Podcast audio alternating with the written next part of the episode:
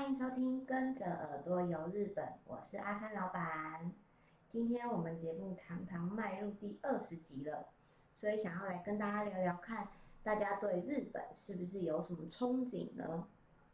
这几年啊，虽然说韩剧啊，还有一些 K-pop 好像非常的流行，所以说那个哈日族感觉就比较没有那么热门，好像有点式微。可是啊，对我们七年级生来说，是不是对待日本都有一个很美好的想象，或者是对日本都抱了曾经抱了一个留学梦呢？在我国中的时候，我接触到日剧，然后我们那个年代啊，大家一定都要用就是日本进口的日货啊，或者是一定会看日剧啊，然后还有像是美少女战士跟杰尼斯，一定会勾起很多人的回忆，应该是大家最一开始。接触到日本文化的一个开头，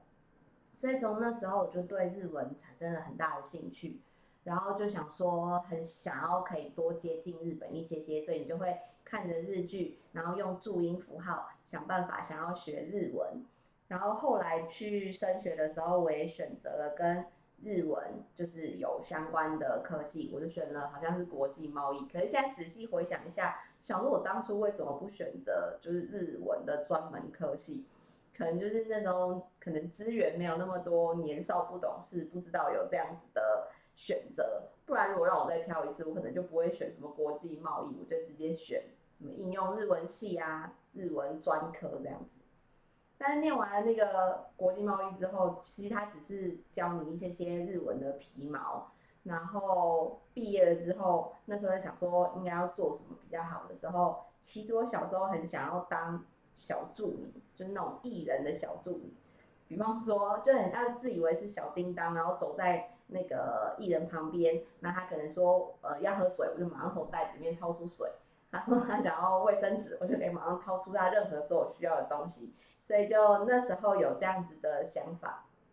我就尝试。没有继续升学，去了电视圈工作。然后那时候蛮幸运的，反正进了一间还不错的制作公司，然后做了三年左右的综艺节目的工作人员哦。工作内容是蛮有趣的啊，你真的是从大大小小的东西都要做，包括甚至是帮制作人买槟榔啊，或者是呃想节目的游戏，所以自己就得试游戏，然后好玩不好玩，或者是跟艺人，就是像大家看到谈话性节目。可能都是工作人员已经先打电话跟艺人聊过的内容，然后写好的脚本，就是工作内容是蛮有趣的。可是做了三年之后，你就发现综艺节目的工作人员这个工作啊，其实就是一个很燃烧青春的工作，因为你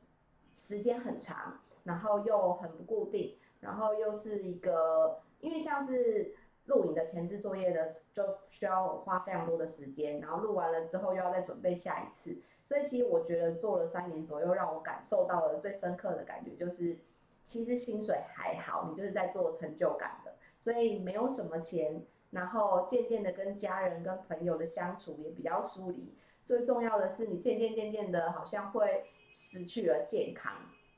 所以我就觉得说哦，不能再这样下去了，然后想说给自己一个机会。在二十五岁以前，想要去更接近日本，所以我就跟家人讨论，然后在家人支持之下呢，我就到日本去学日文。当初那时候啊，因为也没有什么太多的资讯，所以我们是在网上，我记得我是找了一间代办公司，然后帮我选了一个在东京大久保车站那边有宿舍的语言学校。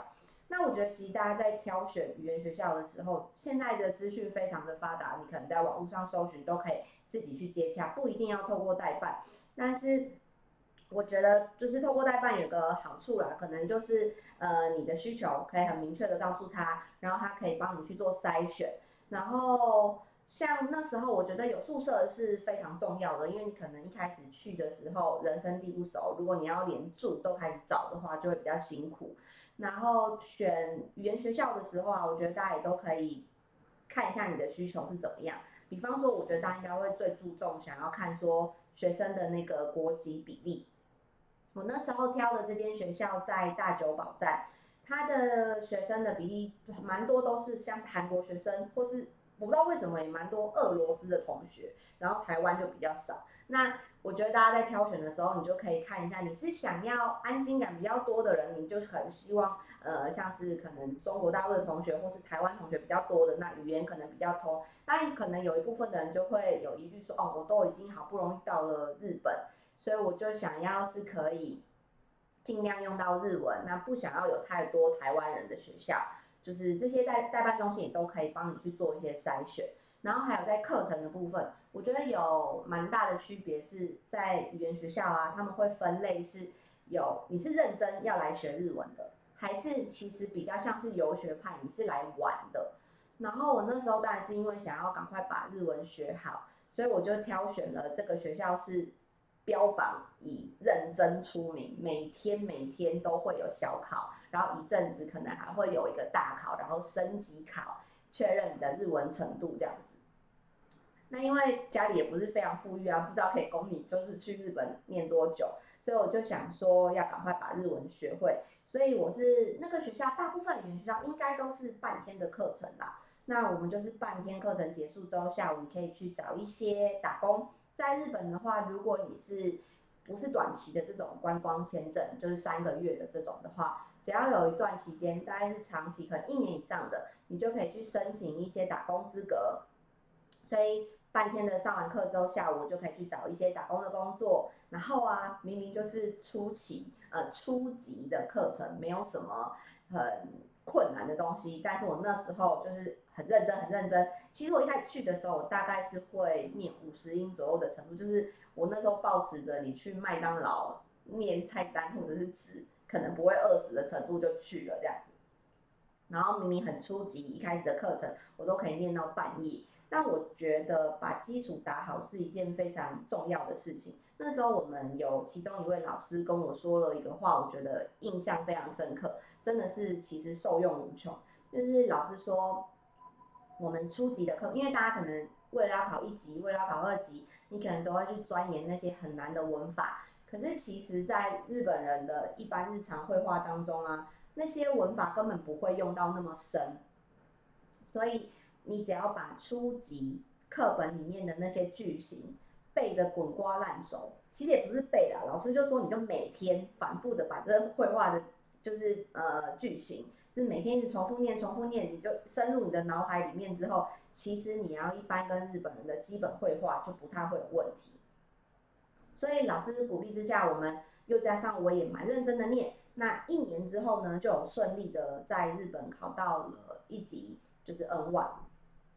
几乎哦，我那时候是没有背任何的文法，然后你就是靠听力呀，或者是读解，所以就拿到还不错的分数。那当然，我就觉得学语言是环境非常重要的，所以我会觉得很建议，如果大家有机会的话，真的可以去日本，甚至是。我觉得，如果相对你来，呃，相对来说，你出国之前有一定的程度了，那你可能不用去到一年，你可能去半年，甚至是三个月。我觉得加上那个环境的催化之下的话，就会进步得非常快。而且我们那个语言学校，我觉得大家在找的时候也可以考量一下，因为我们那个语言学校它是，好像是出版社，原本的总共是有出版社。所以学校它也会不定时的提供我们一些打工的机会，比方说就是去出版社的那个工厂贴一些贴纸啊，做一些包装，然后或者是日本还有一个叫做 Hello Work，Hello Work 就是有一点点类似我们台湾的就业服务中心。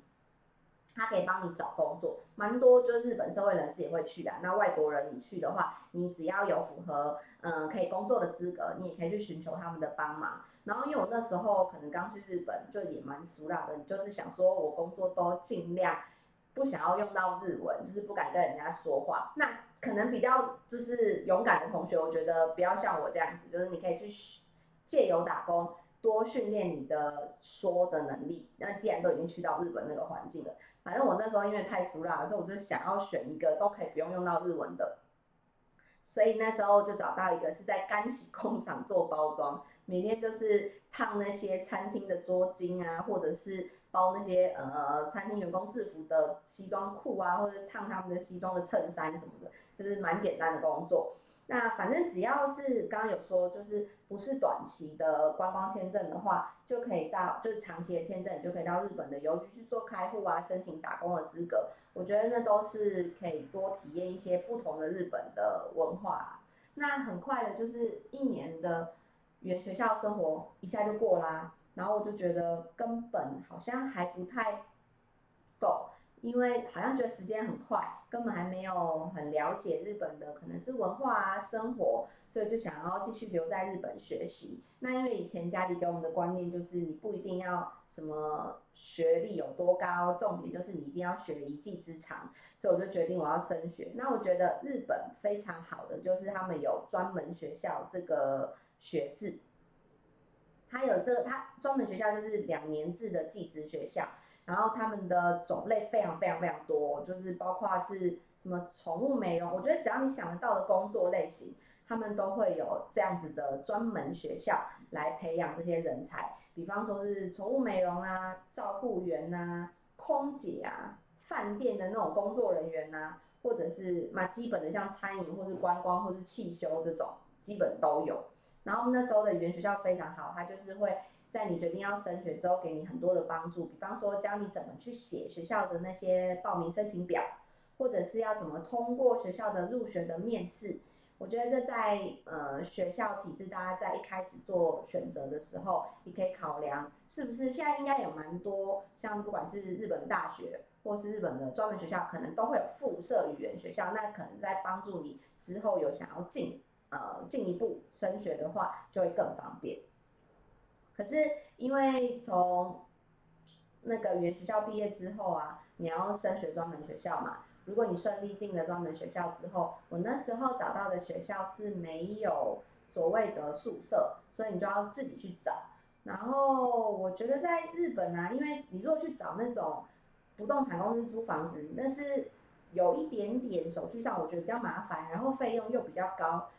大家可能都不陌生，在网络上可能都有看到一些资讯，就是在日本租房子的话，你可能除了基本的押金之外，还有租金之外，你还要付一些。现在蛮多也可能会提倡说没有礼金呐，他们有一个叫做礼金，就是你可能还要谢谢房东愿意租给你的这种名目，然后要付一个礼金，然后这礼金有时候甚至是一个月的房租，甚至两个月的房租，然后再加上如果你是找中介公司的话，可能还要给他们不动产公司一些中介费。所以我觉得那个就比较不在我的考量之内。那那时候觉得口袋比较深的同学啊，就会找一个叫做 Leo Palace。Leo Palace 也是一个包水电，然后有住的房间都蛮高级的一个地方，然后可能都是在比较市中心，交通很方便的。大概有那种平常租起来啊，我觉得便宜也要八万日币一个月以上。然后贵的甚至是十几万，但是那种的话就是真的很方便啦，你可能水电什么全部都含了，然后网络你都不用自己去做烦恼。那我那时候蛮幸运的，我忘记我为什么我在网络上找到了一个叫做共立国际交流奖学财团，他们有提供宿舍的服务，然后他们主要就是针对于像是外国留学生，就提供你比较优惠的费用，然后可以有住宿。那当然你的房间是自己一个人的，然后。呃，那个房间的感觉就很像是叫做雅房嘛，就是一条长长的走廊，然后两边都是房间，那可能是厕所啊、卫浴啊、厨房，就是大家共用，然后会有一个管理员的，我那时候是一个婆婆，就是一个阿姨这样子，这样下来一个月大概是四五万日币，跟刚刚那个 Leo Palace 比起来就至少一半，省一半以上。那当然可能位置地理位置就不会那么市中心啊，不过我觉得用起来是非常的方便，然后环境我也觉得蛮安全的。我那时候我记得我印象中很多都是不知道为什么都是中东的留学生，就是那种头发会包起来的同学。那我觉得那个是蛮好，蛮推荐大家的共立国际交流奖学财团。如果就是之后大家有要去的话，我觉得大家也都可以去搜寻一下相关的资讯。我刚刚稍微看了一下，它除了呃在比如说像京都啊，或是东京之外，像是札幌或是九州很多地方都有。